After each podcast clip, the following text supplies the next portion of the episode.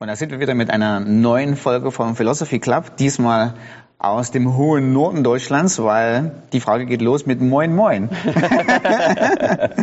Und die Frage ist an mich. Moin Moin, lieber Dirk, aber ich gebe es ja an dich weiter, Mark. Alles klar? Das darfst ähm, Apostelgeschichte 18, 18 erwähnt, dass Paulus seine Haare abschneiden lässt wegen eines Gelübdes. Warum macht er das? War das irgendwie wichtig für irgendwen außer Paulus? Ich frage mich, warum sowas überhaupt in der Bibel steht. Das ist eine coole Super Frage, ne? Ja. Ähm, etwas, was man an Anfang, vom Anfang an sagen kann, ist, es ist von Lukas geschrieben und Lukas ist so absichtlich, hat man das Gefühl. Und der weiß ganz genau, was er schreiben will, warum, warum er dieses Beispiel äh, so nimmt und nicht ein anderes. Und das ist auch letztens erklärt, dass er ein, ein Wort im Dialekt verwendet, um ein Stadtteil zu beschreiben in Philippi, was man nur in Philippi verwendet. Also, der weiß ganz genau, was er macht und warum. Und Ja. ich meine, das ist auch die Frage, so, ist es nicht wie heute, dass wir einfach Papier drücken können? Das konnte er nicht. Er hatte wenig Platz und wusste, ich will das und das schreiben. Aus diesem, dem Grund. Ähm, und man muss sagen, das ist nicht das erste Mal, dass er von diesen so ein bisschen Berührung, Berührung hat mit diesen jüdischen Traditionen. Ähm, wir haben so in Apostelgeschichte 2, 46, dass die Gläubigen täglich im Tempel waren. Ähm, Apostelgeschichte 16, 3, ähm, er lässt ähm, Timotheus beschneiden, damit er keinen Anstoß bei den Juden erregt. Ähm, Apostelgeschichte 21, ähm, 20 bis 39. Hier haben wir die Beschreibung, dass Jakobus ihn ermutigt, das Gelübde von anderen ähm, zu finanzieren. Und er bringt sogar ein Tempelopfer für sie da. Ähm, Ja. Und dann haben wir dieses Gelübde. Ähm, und manche sagen, es ist so dieses nazaretische Gelübde oder Nazaräer-Gelübde. Ähm, aber es, das Problem damit ist, man hätte es in Jerusalem machen müssen. Der, ist, der ist weit weg von Jerusalem. Und es gibt auch nichts von, von dem Thema, er darf kein totes Tier anfassen und mit Wein. Es geht nur um seine Haare. Also es ist wahrscheinlich irgendwie angelehnt, dass er das macht. Aber ja, ich zweifle dran, dass es so ein reines Ja. nazareisches Gelübde war. Ja, ja. Genau. Weil das eben eigentlich in Jerusalem abgelegt und beendet werden Ja, und auch beendet. Ja, äh, genau. weil du musst ja da auch ein Opfer bringen Ja. im Tempel. Und ähm, ich denke auch, dass wenn es ein nazaritisches Gelübde in einem strengen Sinne gewesen wäre, Mhm. ähm, hätte man das nicht hier in, Apostel, in den Vers 18 reinbringen können, sondern dann wäre die wunderbare Möglichkeit gewesen, das bis zum Vers 22 weiterzubringen und zu sagen, er ging nach Jerusalem, da brachte er noch sein Opfer für sein Gelübde, da Ja. hätte es viel besser gepasst.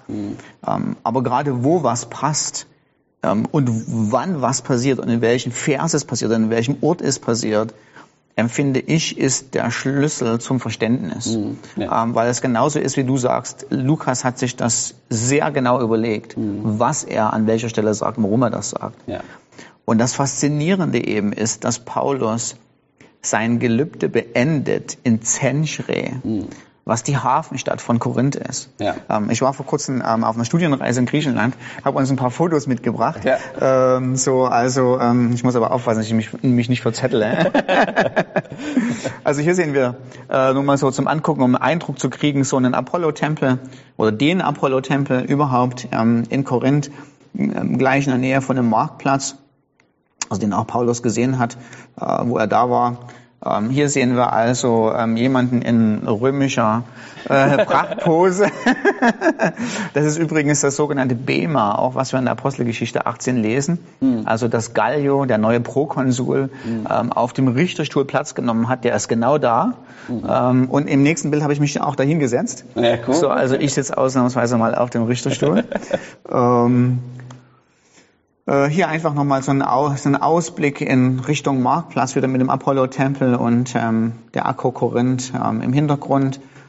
Und hier haben wir übrigens, ach, das hat nichts mit dem Thema zu tun, aber wo wir gerade dabei sind, ist eine tolle Sache, weil das so hautnah zum Anfassen ist.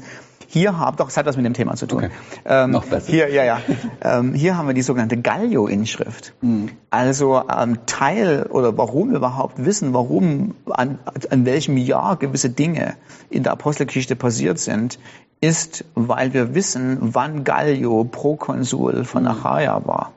ähm, aufgrund dieser Inschrift. Und das ist das Tolle auch. Du liest ja die, liest die Apostelgeschichte, ähm, dass dann ein, Gall, ein, ein Prokonsul gab, der Gallio heißt und Wunder über Wunder, aber oder, oder Wunder, kein Wunder, aber es ist so, so toll fürs Neue Testament, dass man eben diese Inschrift gefunden hat ähm, vom Kaiser ähm, der Gallio erwähnt, also der schreibt da über Delphi, die Inschrift kann man in Delphi sehen und sagt, ach, ich habe von euch gehört, ähm, dass hier immer mehr Leute wegziehen und ähm, es euch nicht so gut geht. Ähm, das habe ich von Gallio, dem Prokonsul, gehört. Ah, und ja. aufgrund der Datierung, wann man weiß, wann diese Inschrift gesendet wurde, weiß man also, dass Gallio sein Prokonsulat in 51 nach Christus angefangen hat in Korinth und immer nur für ein Jahr da war, also von 51 bis 52 nach Christus. Ah, ja. So, so da ist es.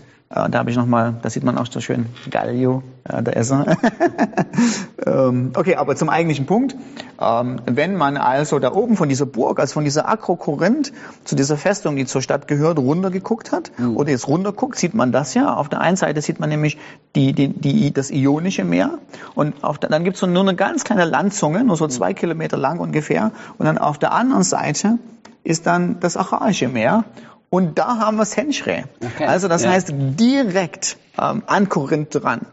Und Paulus beendet seinen Schwur, seinen Eid, indem er seine Haare abschneidet, in Senchre. Also indem er Korinth verlässt.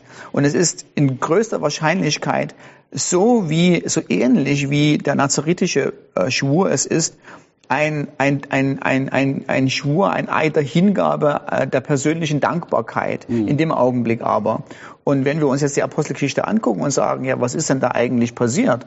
Weil es muss irgendwann eine Verknüpfung mit Korinth zu tun haben, ist das Augenscheinlichste das, was in Vers 10 passiert, nämlich, dass Paulus einen Traum der Nacht hat, wo der Herr, und das ist der Herr Jesus, also äh, Kurios in der Apostelgeschichte ist immer der Herr, also der Herr Jesus, der Ja, auferstandene genau. Jesus. Ja. Jesus erscheint ihm in einem Traum und sagt zu Paulus, fürchte dich nicht, ich bin mit dir. Äh, keiner wird dir Böses antun in dieser Stadt, sondern verkündige mutig, äh, denn ich habe ein großes Volk in dieser Stadt. Und dann heißt es, danach blieb Paulus anderthalb Jahre in Korinth. Das konnte er an den Städten, die er vorher war, konnte er nicht. In Philippi wurde er ja, rausgedrängt, in Beröa wurde er rausgedrängt, in Thessaloniki wurde er rausgedrängt und jetzt kommt er nach Philippi, äh, nach, nach Korinth. Und wir wissen, dass Paulus ähm, in, im, im Korintherbrief, im ersten Korintherbrief, Kapitel 2, sagt er, ich war mit euch im, Ja. mit, mit, mit Fürchten und Zittern. Ja, also ich habe genau. mich echt gefürchtet Ja. ähm, überlebe ich das hier, fliege ich ja auch raus. Und in diesem Augenblick ähm, spricht der auferstandene Jesus zu ihm und sagt, du hast keine Angst. Ich kontrolliere die Situation, ich bestimme, was hier passiert und ich bestimme, dass ich mir viele Leute auserwählt habe in dieser Stadt und die kommen alle zum Glauben dadurch, dass du hier ähm, relativ ähm, ohne viel Gegenwind ähm, deinen Dienst ausführen kannst. Und dann kommt die Geschichte mit Gallio. Ja. Dass er vor Gallio gezerrt wird, also vor dem, vor dem Prokonsul, also den, dem höchsten Regenten in dieser Gegend.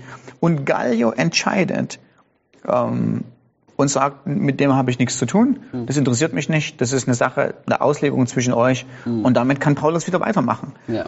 Und so das Szenario, was wir hier haben, ist, ist, dass der auferstandene Christus hat die Dinge unter Kontrolle. Und er hat auch Gallio unter Kontrolle.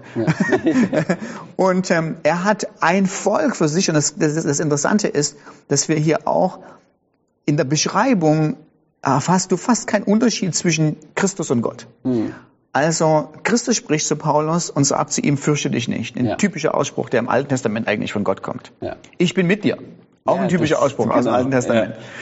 Ähm, und ich habe ein großes Volk in dieser Stadt. Ja, also im Alten Testament ist das Gottes Volk. Ja, ähm, hier ist es das Volk von Christus. Das heißt, es ist eine ganz starke Verbindung zwischen Gott und Christus. Gott baut sein Reich durch seinen auferstandenen Christus. Und wenn wir jetzt zu Kapitel und zum Vers 18 kommen und Paulus sein Haar abschneidet, ist wahrscheinlich, was passiert ist in dem Augenblick, ist, dass Paulus sagt, du warst mir treu. Ähm, ich habe mich damals, als du mir gesagt hast, fürchte dich nicht, bin mit dir, habe ich gesagt, wenn das so ist, dann weihe ich mich dir und ich schneide meine Haare nicht. Ja. Ähm, und jetzt sind die anderthalb Jahre rum. Ähm, Paulus geht total erfolgreich, hat seine Mission in Korinth abgeschlossen und geht weg. Ja. Ähm, und das ist der Sinn dessen, was passiert ist und um das so in diesem Kontext einzubetten, warum das wichtig ist, weil die Frage ist mega super hier, fand ich richtig klasse. Ich frage mich, warum sowas überhaupt in der Bibel steht. Ja. Genau das muss man fragen. Ja, das ist genauso muss man Bibel lesen. Ja. Nicht einfach nur was steht da, sondern warum steht das da. Ja, genau. Und jetzt muss ich aufhören zu predigen. Das steht da, weil Lukas zeigen will, dass der auferstandene Jesus regiert. Hm. Diese Dinge, die in Korinth passieren, die passieren nur, weil Jesus auferstanden ist und vom Himmel her regiert. Ja. Und das ist wichtig für den Empfänger vom, von Lukas und Apostelgeschichte, von, für The- Theophilus. Weil Theophilus hat Glaubenszweifel, da weiß ich, stimmt das überhaupt mit diesem Jesus? Und Lukas schreibt und sagt, guck mal, was hier passiert. Hm. Paulus geht nach Korinth. Christus spricht zu ihm und sagt, du musst dich nicht fürchten. Ich habe das in der Kontrolle. Und dann ist es auch so, Ja. die Heiden kommen zum Glauben, was eine Erfüllung der alttestamentlichen Verheißung ist. Ähm, und die ganze Geschichte wird, wird abgerundet und die Sache ist dadurch, dass Paulus Gott dankt, die, den einzigen Schluss, den Theophilus zulassen kann, ist, die Dinge passieren in Korinth, weil Christus wirklich auferstanden ist und weil Ja. er der Dinge, weil er derjenige ist, der die Dinge lenkt, der die Herzen aufmacht, der äh, mit Paulus ist, äh, der die Gemeinde baut, ist der auferstandene Jesus. Ja. So, ja. Ja, So, das haben wir an der Stelle jetzt ähm, richtig reingehämmert. Richtig, ja. Die Frage, die noch übrig bleibt jetzt, ist so ein bisschen, und die, die oftmals gestellt wird, ist, warum Paulus sich ähm, an diese jüdische Tradition noch hält. Oder ich meine, es ist keine strenge jüdische Tradition, aber ist in Anlehnung an, an seine jüdische Genau.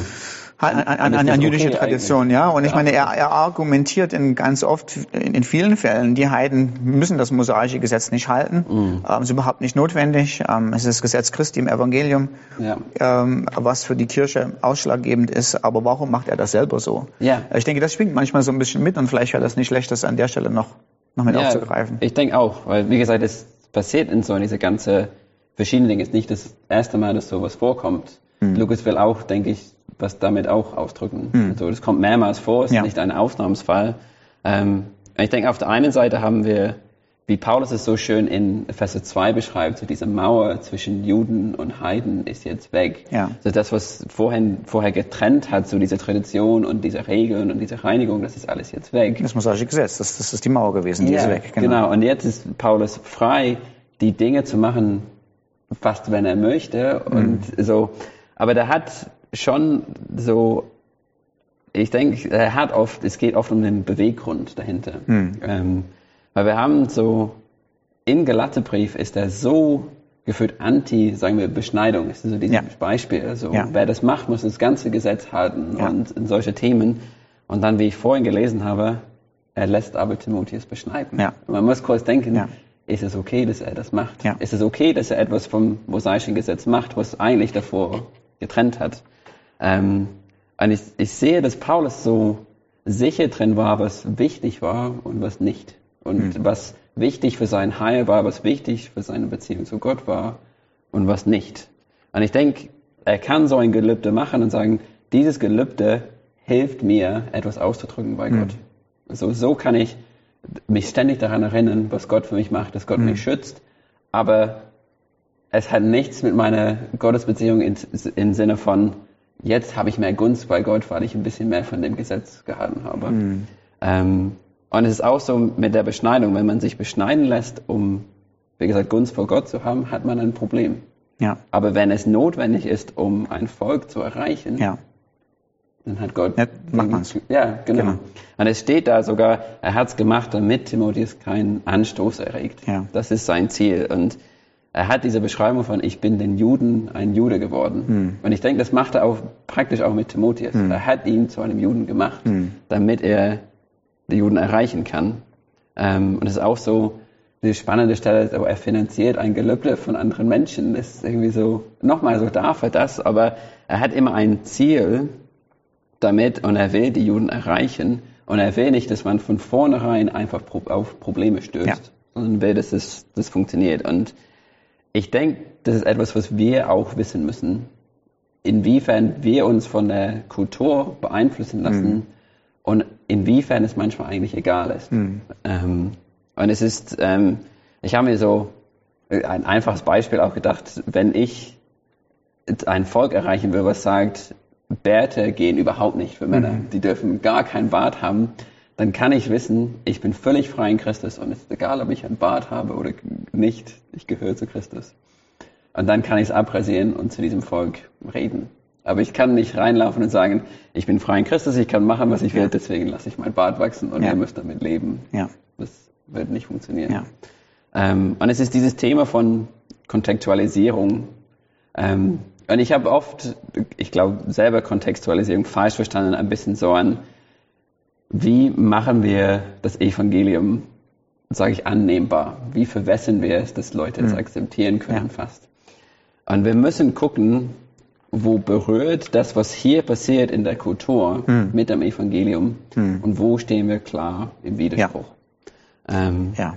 und ich, ich denke, Paulus macht das so gut in Apostelgeschichte 17, der kann ganz frei so von einem Dichter von Athen zitieren und sagen, so redet er. Und gleichzeitig kann er sagen, aber euch fehlt etwas. Und er, er ver- verwendet dieses cooles Beispiel so, ihr habt einen Altar für den uns unbekannten Gott. Und sagt, ich kenne diesen un euch unbekannten Gott. Er ist der Gott, der Himmel und Erde erschaffen hat. Und ihr braucht diesen Gott, um errettet Ja. zu werden. Ähm, aber er hat keine Angst, einen Dichter, der kein Christ ist, zu zitieren, Ja. um ein Ziel zu erreichen. Ähm, und ich denke, das ist das, was wir wirklich, wir müssen besser drin werden, das Evangelium zu erklären, dass es wirklich zu den Menschen spricht, aber ohne Dinge wegzulassen, ohne Dinge zu verwessen, aber dass es für sie klar und deutlich ist. Ja. Und das, das ist eine Kunst. Ja. Ich denke, es ist schwierig, Ja. aber es braucht, wir müssen dran arbeiten, Ja. denke ich. Und Ja. ich denke, wir müssen, wie gesagt, wissen, wo wir frei sind und wo wir gebunden sind. Ja. Weil unsere Loyalität gilt dem Evangelium. Mhm. Egal was passiert, das ist Evangelium.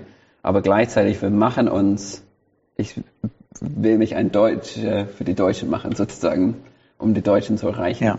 Ähm, Ja. Ja, das ist, ähm, das ist ein guter Punkt, so Kontextualisierung. Also wir exportieren den Kern des Evangeliums und nicht die Kultur. ja, genau. Also Weihnachtsmärkte sind Kultur. Ja. Äh, muss ich nicht machen, wenn ich in Paraguay bin oder sonst irgendwo. Ne? genau, ja. ähm, aber das ist was für das nächste Mal. so, ähm, ich hoffe, wir haben die Frage allumfassend beantwortet. Mhm. Dann würde ich sagen, gehen wir ein freundliches Grüß Gott zurück in den Norden oder Moin Moin. nee, Moin Moin in den Norden. Vielen Dank für die Frage. Bis bald. Tschüss.